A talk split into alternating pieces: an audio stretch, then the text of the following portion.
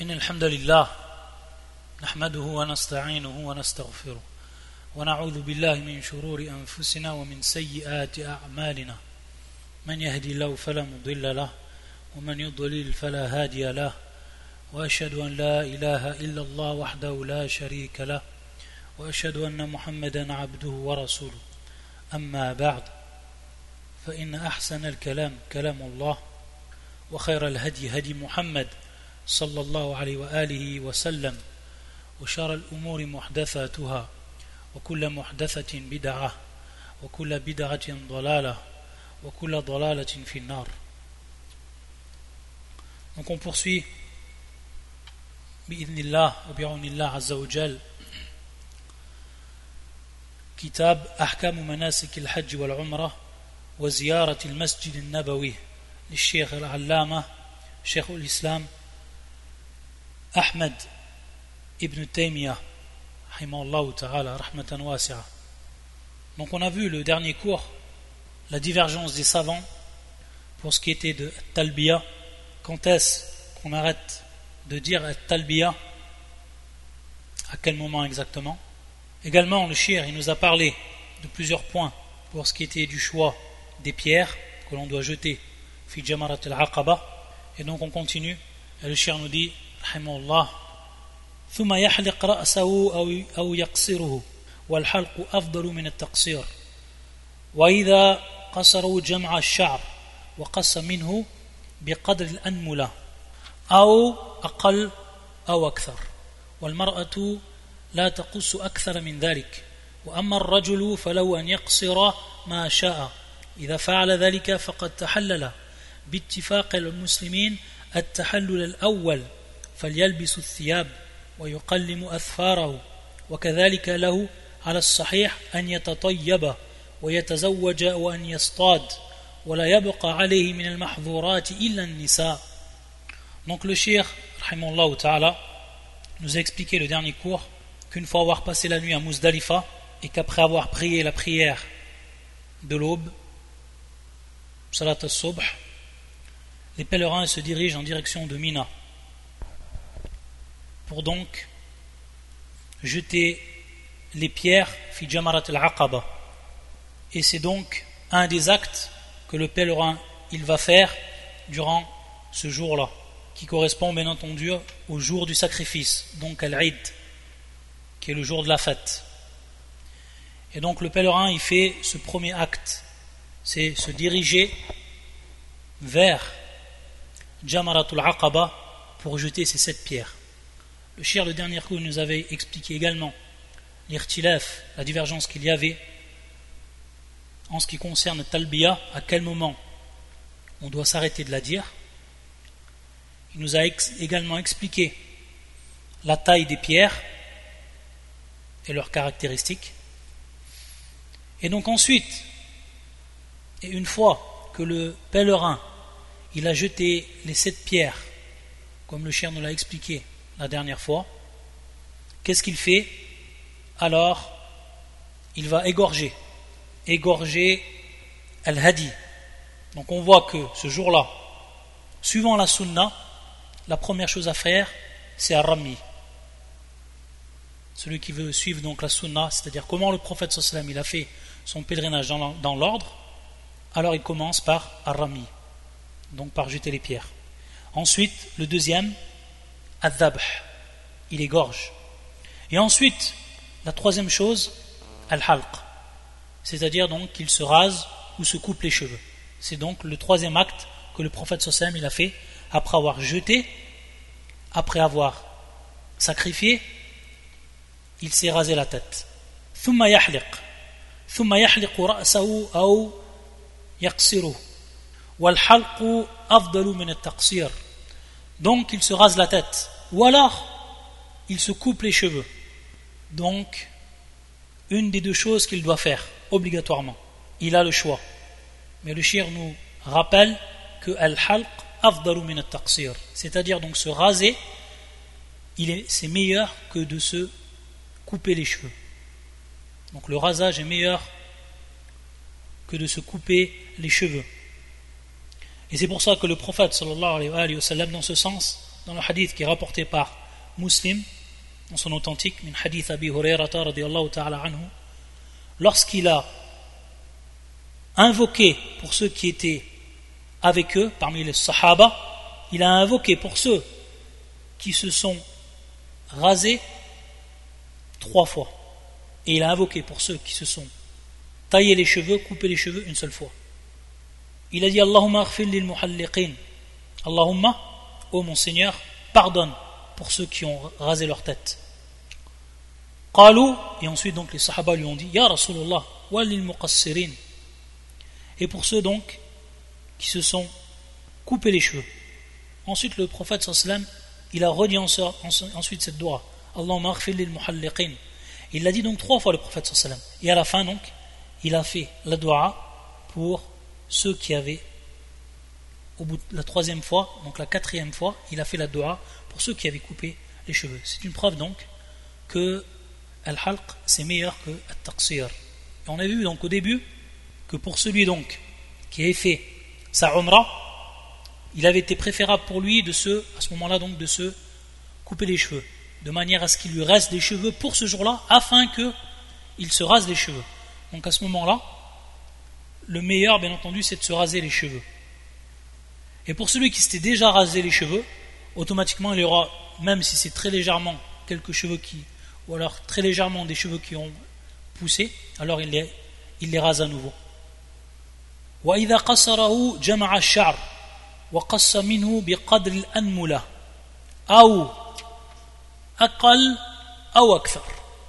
c'est-à-dire donc que si par exemple il les coupe alors il prend ses cheveux et ensuite il les coupe. Biqadr al-anmula. C'est-à-dire donc d'une longueur qui, est le, bout du doigt. D'une longueur qui représente le bout du doigt. Que ce soit moins, moins que cela ou que ce soit plus. Le principal c'est qu'il coupe tous ses cheveux. Et quand il nous dit bien entendu yajma' sha'rahu, c'est-à-dire donc qu'il regroupe ses cheveux, bien entendu, c'est dans le cas, on va dire le plus souvent, de la femme, qui a elle de longs cheveux. Mais également, ça peut être le cas de l'homme. Si lui, il ne coupe pas ses cheveux, ou Arfouane, si lui ne rase pas ses cheveux, alors il fait à ce moment-là comme la femme. C'est-à-dire donc qu'il regroupe ses cheveux et coupe ce qui va dépasser. Bien entendu, s'il a les cheveux longs, automatiquement, il aura coupé tous ses cheveux à la fois. Car on sait que, que ce soit tarsir ou que ce soit al-halq, il faut que ce soit toute la tête en entier.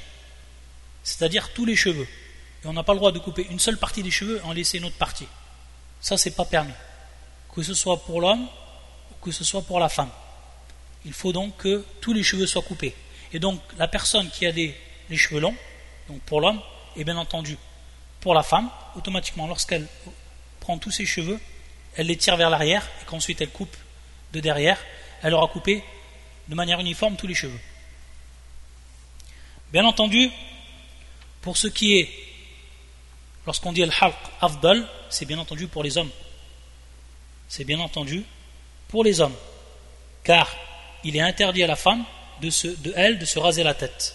C'est pour ça que ce qui est autorisé pour la femme, c'est uniquement de se couper les cheveux et non de se raser.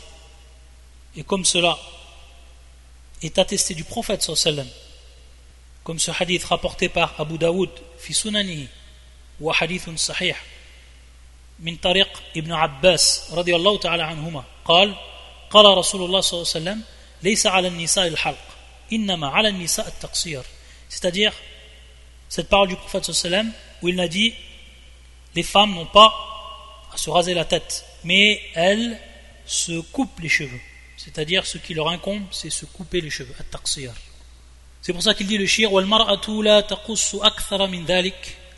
c'est-à-dire donc que la femme elle ne coupe pas plus que cela. Et lorsqu'on dit le bout du doigt c'est en réalité le haut du doigt jusqu'à la première articulation. Le haut du doigt jusqu'à la première articulation. Donc, la femme, elle ne coupe pas plus que cela.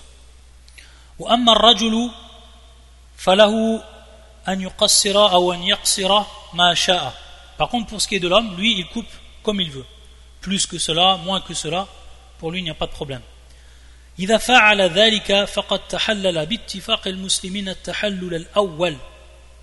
C'est-à-dire qu'une fois qu'il a fait cela, donc une fois qu'il a jeté les pierres, une fois qu'il a égorgé, une fois qu'il s'est rasé ou coupé ses cheveux alors bittifaq al-muslimin tous les musulmans sont unanimes ici pour dire donc qu'il vient de se désacraliser, de, sa sacralisation qui est considérée comme la première. C'est pour ça qu'on appelle cela at-tahallul al-awwal. C'est-à-dire donc que tout ce qui lui était interdit auparavant en état de sacralisation vont lui devenir permises, ces choses-là. Et lorsqu'on dit toutes, à une seule exception. Et cette exception, c'est en réalité les femmes. C'est-à-dire donc qu'il n'a pas le droit d'avoir de rapport avec ses épouses. Donc à partir de là, c'est pour ça qu'on dit tahallul al-awwal. Et bien entendu, tahallul al-thani ou al-akhir, c'est lorsque la personne, il ne lui reste plus rien comme interdit. Lorsqu'il était, bien entendu, lorsqu'il passe de l'état de sacralisation à l'état de désacralisation. C'est pour ça donc que les savants disent bien at-tahallul al-awwal. Lorsqu'on entend at-tahallul al-awwal, donc la désacralisation première, la première désacralisation, on comprend qu'à ce moment-là, tout est permis à l'homme. Il peut se couvrir les cheveux, il peut se couper les ongles, et il peut également utiliser le parfum, et il peut également se marier. L'interdiction n'est pas au niveau du mariage, mais elle est au niveau du rapport, pour ce qui est après At-Tahallul Awwal. Et également, il lui est permis de chasser. Bien entendu, lorsqu'on dit de chasser, c'est en dehors des limites de la terre sacrée. Kharij hudud al-haram, bien entendu, comme on a expliqué auparavant. Par contre, s'il est à l'intérieur du haram, il lui interdit de chasser, qu'il soit en état de sacralisation ou en état de non-sacralisation. Et s'il est en dehors des limites de la terre sacrée, al-haram, alors s'il est en état de sacralisation, il ne peut chasser, mais s'il est en état de désacralisation, et ici, tahallul al-awwal, il peut donc chasser. Et il nous dit le shir, Et donc il ne lui reste plus que comme interdiction les femmes. An-nisa, bien entendu, le maqsoud, ici, le rapport et tout ce qui s'y rapporte.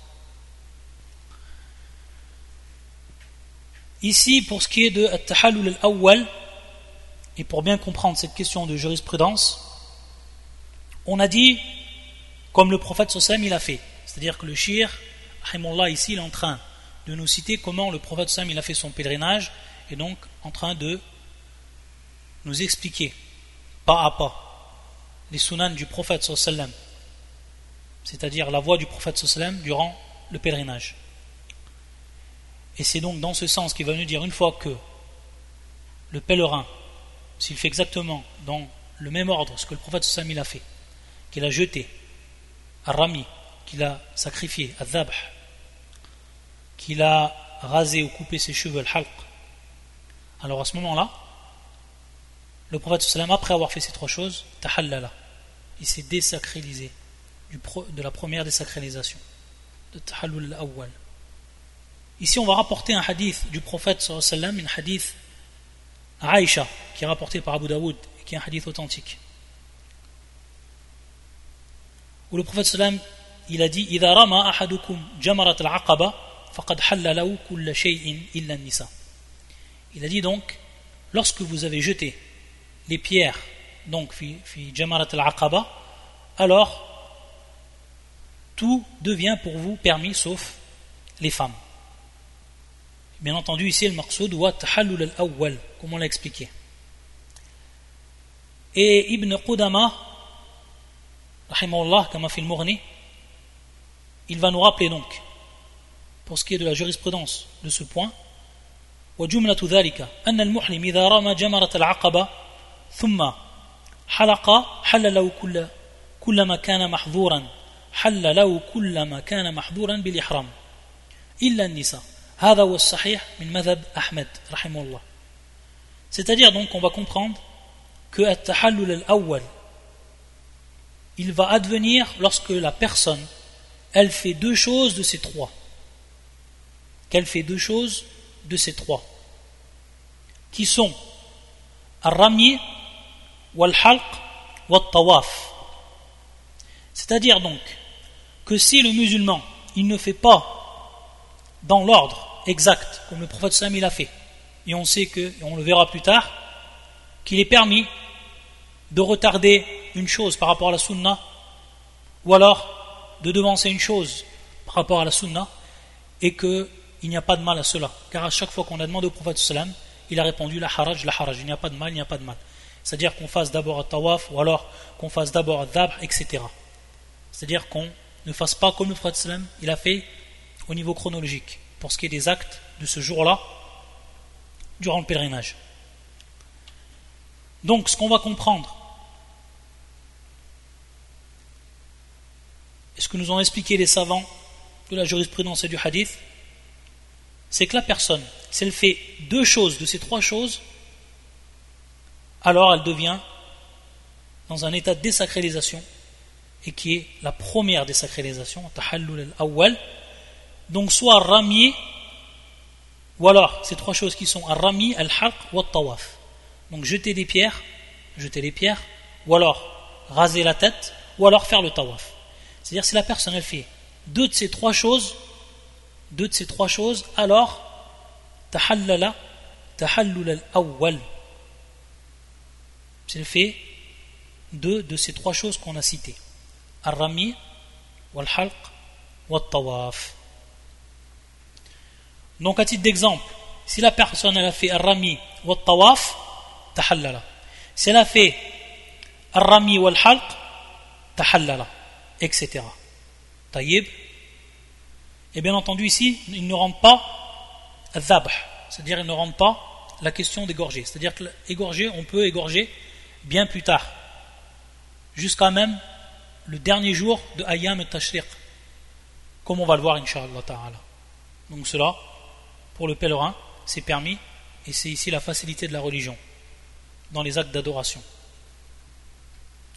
Ensuite, il dit le shir وبعد ذلك يدخل مكة فيطوف طواف الإفاضة إن أمكنه ذلك يوم النحر وإلا فعله بعد ذلك لكن ينبغي أن يكون في أيام التشريق فإن تأخيره عن ذلك في نزاع ثم يسعى بعد ذلك سعي الحج طيب Donc une fois qu'il a fait cela, et toujours donc en suivant la sunna du prophète sallallahu alayhi wa sallam, et comme il a fait sallallahu alayhi wa sallam, après donc qu'il a jeté, après qu'il a sacrifié, après qu'il s'est rasé, il se dirige donc vers Mecca, il rentre dans Mecca pour faire donc ce qu'on appelle Tawaf al-Ifada.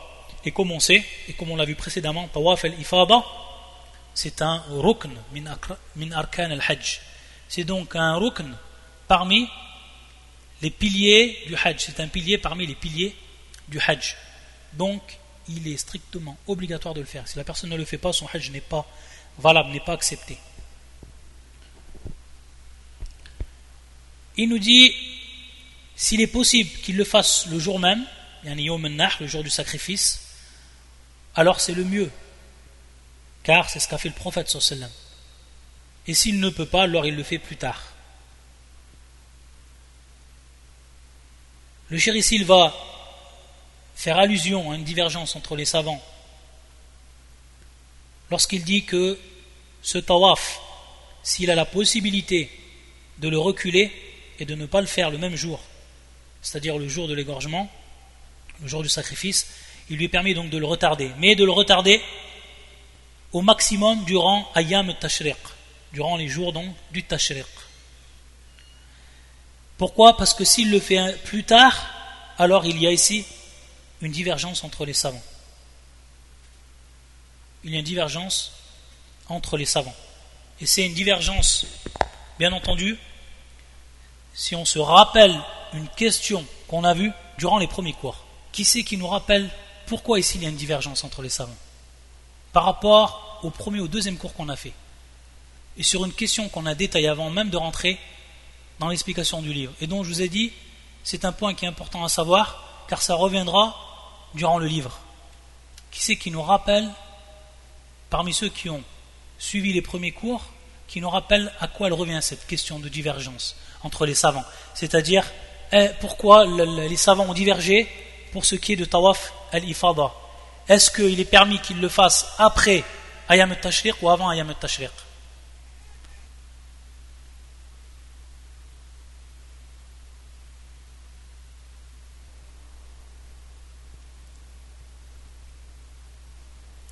Ici, le shir, lorsqu'il nous parle qu'il y a une divergence entre les savants pour ce qui est de l'exécution de ce pilier, de l'accomplissement de ce pilier qui est Tawaf al-Ifada, de le faire plus tard et après Ayam al-Tashriq,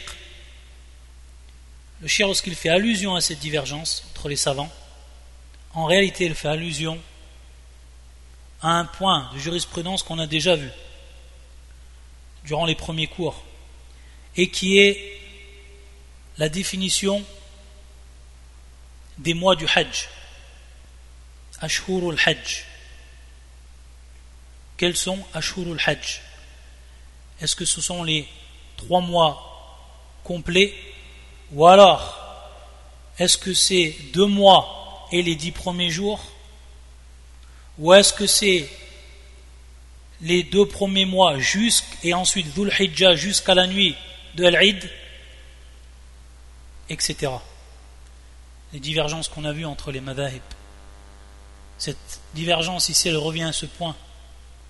Et donc, bien entendu, ceux qui auront dit que les trois mois, comme Malik, ceux qui ont dit que les trois mois représentent Ashurul Hajj, les trois mois complets, donc en incluant Dhul Hijjah, jusqu'au dernier jour de Dhul Hijjah, eux ils ne voient qu'il n'y a aucun problème pour faire Tawaf al-Ifada durant ce temps-là. Car on est toujours dans les mois du pèlerinage. Et ceux qui n'ont pas vu cela, qu'ils ont restreint Dhul Hijjah jusqu'au dix premiers jours ou avant, alors, eux, ils vont ici diverger. À la Kulihal, on avait vu que la parole la plus forte, c'était celle, celle qui définissait les trois mois comme étant les trois mois de manière complète en comprenant Dhul Hijjah complètement jusqu'au dernier jour de Dhul Hijjah. Et donc il n'y a pas de problème pour ce qui est de faire cela plus tard que Ayam al-Tashriq, pour ce qui est de Tawaf al-Ifada. Wallahu ta'ala a'lam. Ensuite, يقول ثم يسعى بعد ذلك سعي الحج وليس على المفرد إلا السعي واحد وكذلك القارن عند جمهور العلماء Ensuite, le shir nous dit, après qu'il ait fait son tawaf al-ifada, il doit faire après son tawaf al-sa'i, qu'on appelle également tawaf, qu'on appelle également tawaf, comme on l'a vu précédemment, comme cela est venu dans la sunna du prophète sallam, et comme l'ont repris les jurisconsultes dans leur livre, ce terme, tawaf, pour désigner le tawaf ou pour désigner le sa'i entre Safa ou al-Marwa. Il nous dit le shir, donc la personne qui fait son pèlerinage et qui a fait tawaf al-ifada, ensuite elle fait sa'i ben Safa ou al-Marwa. Il nous rappelle ici, pour ce qui est de al-Mufrid, que lui il a uniquement un seul sa'i. De même pour ce qui est de al-Qarin, il a un seul sa'i. C'est-à-dire que si ces deux personnes rentrant dans ces deux catégories, ou si ces gens rentrant dans ces deux catégories ont fait un sari avant, alors ils n'ont pas à refaire d'autres sari. Car un seul leur suffit. Donc ils se contentent de faire le tawaf, tawaf al-ifada, donc de tourner autour de la Kaaba sans faire un sari une deuxième fois, car eux ils ont uniquement un seul sari à faire. Et ici ensuite, la parole de Shir, Cher al-Islam, c'est son avis, à la hal, et on va le voir de plus près cet avis-là, car il pourrait étonner plus d'un, pour ceux qui ont déjà étudié la jurisprudence du pèlerinage, il nous dit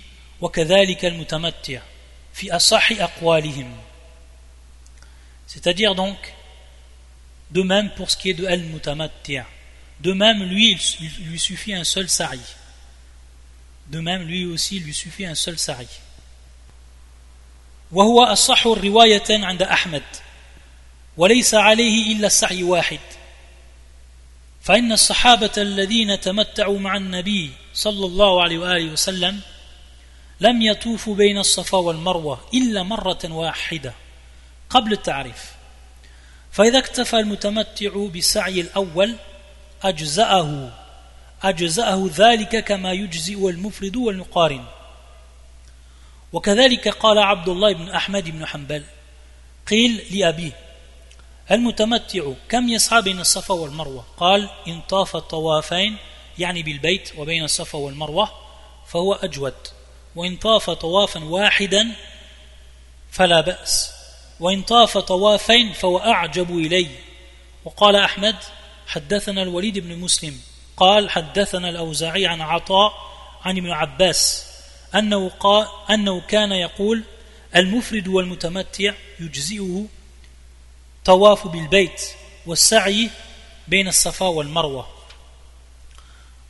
وقد اختلفوا في الصحابة المتمتعين مع النبي صلى الله عليه وسلم مع اتفاق الناس على أنهم طافوا أولا بالبيت وبين الصفا والمروة لما رجعوا من عرفة. وقيل إنهم سعوا أيضا بعد طواف الإفاضة. وقيل لم يسعوا. وهذا هو الذي ثبت في الصحيح مسلم عن جابر. قال لم يطف النبي صلى الله عليه وسلم وأصحابه بين الصفا والمروة إلا طوافا واحدا طوافه الأول. وقد روي في حديث عائشة أنهم طافوا مرتين لكن هذه الزيادة قيل إنها من قول الزهري لا من قول عائشة. وقد احتج بها بعضهم على أنه يستحب طوافان على أنه يستحب طوافان بالبيت وهذا ضعيف. والأظهر ما في حديث جابر. ويؤيد قوله دخلت العمرة في الحج إلى يوم القيامة. فالمتمتع من حين أحرم بالعمرة دخل بالحج لكنه فصل بتحلل ليكون أيسر على الحج وأحب الدين إلى الله الحنيفية السمحة. ولا يستحب للمتمتع ولا لغير أن يطوف للقدوم بعد التعريف. بل هذا الطواف هو السنة في حقه كما فعل الصحابة مع النبي sallallahu. Donc ici, on va voir qu'il y a une divergence entre les savants, comme nous le rappelle Cheikh l'Islam ibn Taymiyyah, malgré que la plupart des savants, la plupart des savants, la grande majorité des savants, ils voient ceci, que pour ce qui est de Al-Mufrit ou Al-Qarin, pour eux, il leur suffit un seul sa'i, et pour ce qui est de Al-Mutamattir, il doit faire deux sa'i. Donc le sa'i qu'il a fait durant sa et ensuite le sa'i qu'il fait après Tawaf al-Ifada. Et d'autres savants, comme va le rappeler Charles Islam ibn Taymiyyah, c'est son avis à lui qui va défendre ici, il voit que même al-Mutamattir, il a un seul sa'i à faire. Uniquement un seul sa'i à faire. C'est-à-dire que s'il a fait son sa'i durant sa cela lui suffira.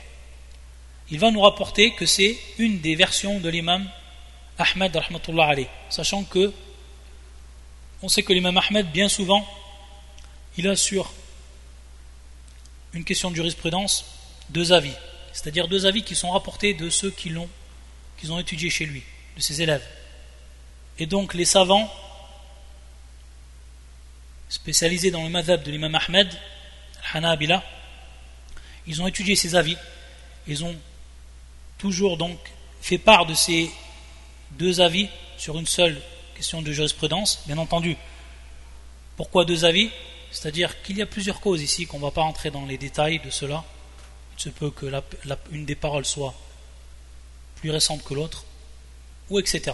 À la hal, il va nous rappeler ici le shir que c'est une des versions de l'imam Ahmed, une de, un de ses avis, parmi les deux avis qui ont été rapportés de lui, que c'est le plus authentique, car il dit As-Sahur Riwayaten.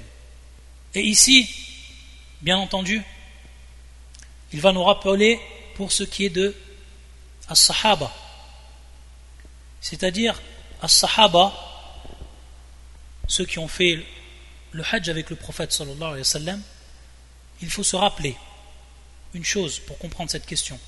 et pour comprendre également ici la divergence. Et on reviendra à une parole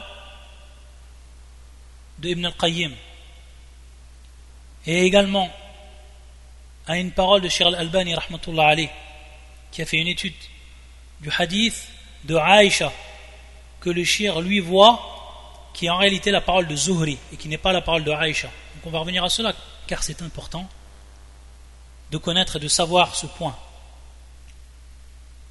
On sait que ceux qui étaient avec le prophète parmi les sahaba, il y avait des gens qui avaient apporté avec eux leur sacrifice, saqul hadi.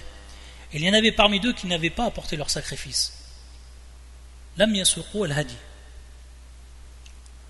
Le prophète sallam, lui, il a apporté avec lui son sacrifice. Donc s'il apporte avec lui son sacrifice, on sait qu'à ce moment-là, il, il, ne peut pas donc se mettre en état de tamattu'. C'est pour ça qu'il est resté le prophète sallam en état de qarin. Par contre, les sahaba qui n'avaient pas avec eux le sacrifice, il leur a ordonné de se mettre en état de tamattu'. Et donc, qu'une fois qu'ils ont fait leur umrah, de se désacraliser pour ensuite refaire leur sacralisation le huitième jour de Dhul Hijjah. La question ici qui va se poser, c'est ce que les Sahaba, ils ont fait un sa'i ou deux sa'i? Et est-ce qu'on peut dire que tous ont fait la même chose? C'est ça la question.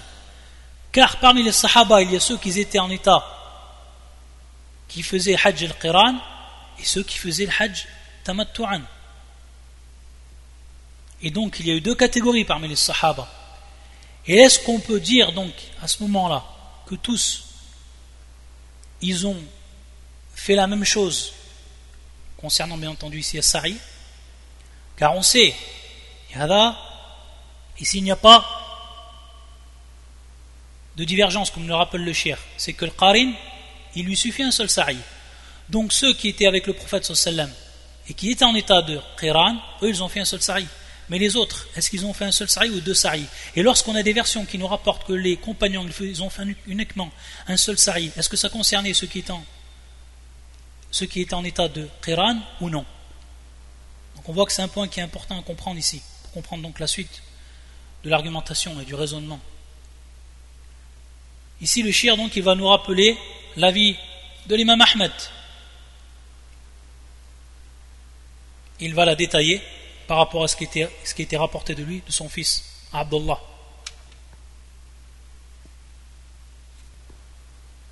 Et le chien, il va s'appuyer. Donc sans rentrer, ou sans rentrer dans la traduction de l'avis de l'imam Ahmed, donc le shir nous l'a rappelé ici. Mais ce qui va nous intéresser maintenant, c'est sur l'argumentation du shir par rapport au hadith du prophète sallallahu Lui, il va voir qu'il y a deux hadiths. Le hadith de Jabir, qui est auprès de l'imam muslim, et le hadith de Aïcha. Le hadith de Jabir, lui, il va citer que les compagnons, ils ont fait uniquement un seul tawaf. C'est pour ça qu'il dit لم يطوف النبي صلى الله عليه وسلم بين الصفا والمروة إلا طوافا واحدا طواف الأول donc on va comprendre ici معنى الطواف معنى السعي c'est-à-dire que المقصود بالطواف ici هو السعي طيب donc il nous rappelle que, fi hadith Jabir, il nous rappelle, Jabir, radiallahu ta'ala anhu, que les compagnons, ils n'ont fait qu'un seul sa'i. Et donc la question qui va se poser, ceux qui étaient en état de qiran ou ceux qui étaient en état de tamattu' Ça c'est la première question, pour répondre donc à l'argumentation de Shir al-Islam. La deuxième chose, c'est ce qui va rapporter de Aïcha. Aïcha, elle, elle rapporte que les compagnons, ils ont fait deux tawaf. Annaum tafu marratain. Qu'ils ont fait deux tawaf. On va comprendre ici, bien entendu, pour ce qui est de Asari. Lui, le chier, il va annuler l'argumentation qui est faite à partir de ce hadith par le fait que cette parole en été de Aïcha, c'est pas la parole de Aïcha, mais c'est une parole de Zuhri. Sans rentrer dans les détails de la science du hadith, il va tout simplement dire que c'est en réalité une, parole de l'imam Zuhri, comme si c'était donc un avis de jurisprudence. Mais ce n'est pas la parole de Aïcha qui, elle, a vu les compagnons. Taïeb. C'est pour ça qu'il va dire que ceux qui, vont, qui préfèrent qu'ils fassent deux tawaf bil ceux qui sont bien entendu en état de tamattur, donc le premier sari et le deuxième sari,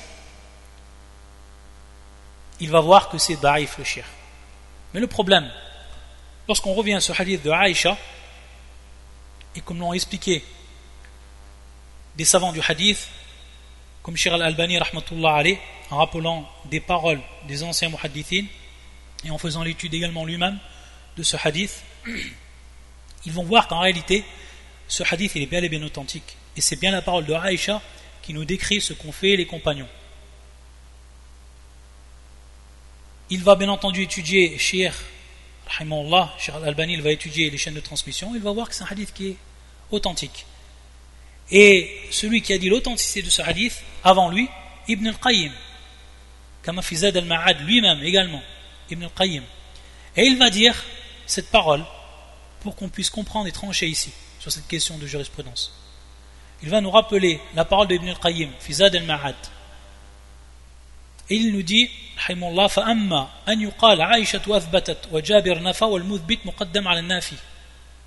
c'est-à-dire donc, dans un premier temps, lorsqu'on sait qu'en réalité le hadith de Aïcha est authentique, et même que Shir al-Albani il va réfuter la parole de Shir al-Islam ibn Taymiyyah dans cette risala pour ce qui est de son avis sur le hadith. Et lui, bien entendu, en argumentant et en rapportant toutes les autres versions qui sont authentiques et les chaînes de transmission. Et donc, ensuite, pour appuyer cela, il rappelle la parole d'Ibn al-Qayyim et il nous dit soit qu'on dit que Aïcha, elle a affirmé une chose et que Jabir, lui, il ne l'a pas affirmé, il l'a nié. Et on sait que dans les règles de jurisprudence, celui qui atteste ou la chose qui est attestée est mis en avant sur ce qui est nié. Car tout simplement, il se peut qu'une personne, elle a, elle a eu science d'une chose et l'autre, elle n'a pas eu science d'une chose. Donc celle qui a eu science d'une chose, du temps qu'elle est fiqa, du temps qu'elle est, c'est une personne fiable, alors on prend d'elle. Et sur la personne qui a nié, on dit tout simplement qu'elle n'a pas eu science. Et celui qui a science, bien entendu, c'est une hujja sur celui qui a une preuve sur celui qui n'a pas science, qui n'a pas science d'une chose.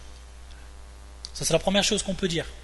Ah ou alors on peut dire également, donc pour rassembler ces deux hadiths, le hadith de Aïcha et le hadith de Jabir, مراد جابر من قارن مع النبي صلى الله عليه وسلم وساق الهدي كأبي بكر وعمر وطلحة وعلي c'est-à-dire donc qu'il va nous dire ce qu'on a expliqué au tout début que pour ce qui est de Jabir il a rapporté que ceux qui ont fait un seul sari parmi les sahaba, en réalité c'était ceux qui étaient en état de qiran.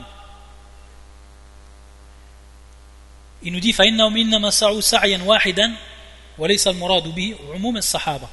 Et ce n'est pas donc ce qui est voulu l'ensemble de tous les sahaba, mais uniquement ceux qui étaient en état de qiran. Et donc hadith Aïcha, c'est ceux qui seront en état de tamattu' et qu'eux ils ont fait donc de sari.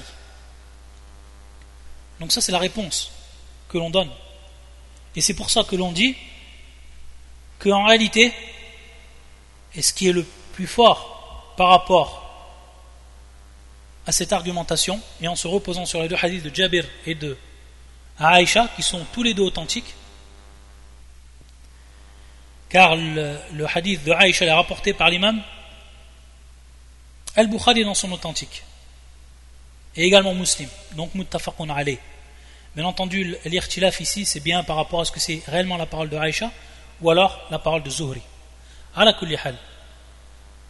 Sachant que les deux hadiths sont authentiques, alors on en déduit ce qui a été cité auparavant, comme la parole de Ibn al-Qayyim alayh.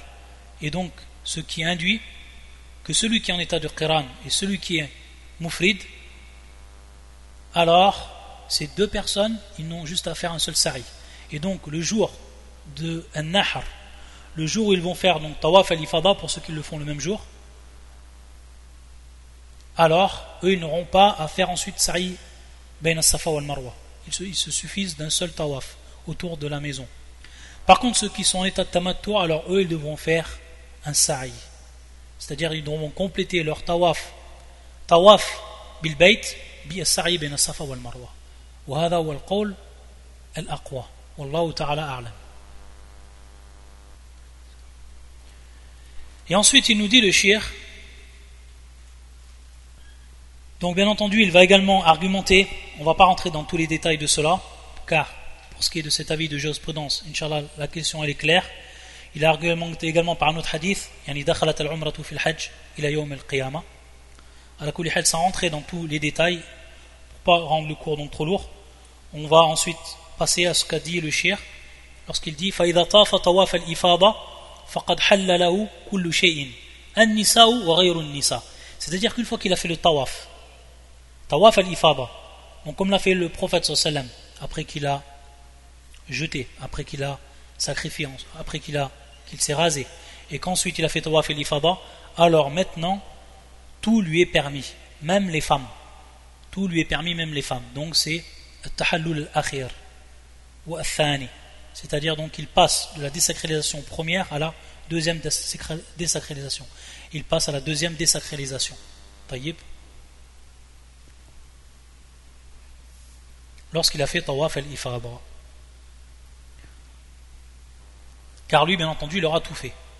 Il aura fait rami, al-dhab, al-halq, tawaf al-ifada. Il aura tout fait. Il aura fait donc les trois choses principales pour ce qui est donc de Rami al-Halq et également at-Tawaf. Donc lui, son tahallul, il est complet. Il devient complet, il lui est permis toutes choses, même les femmes.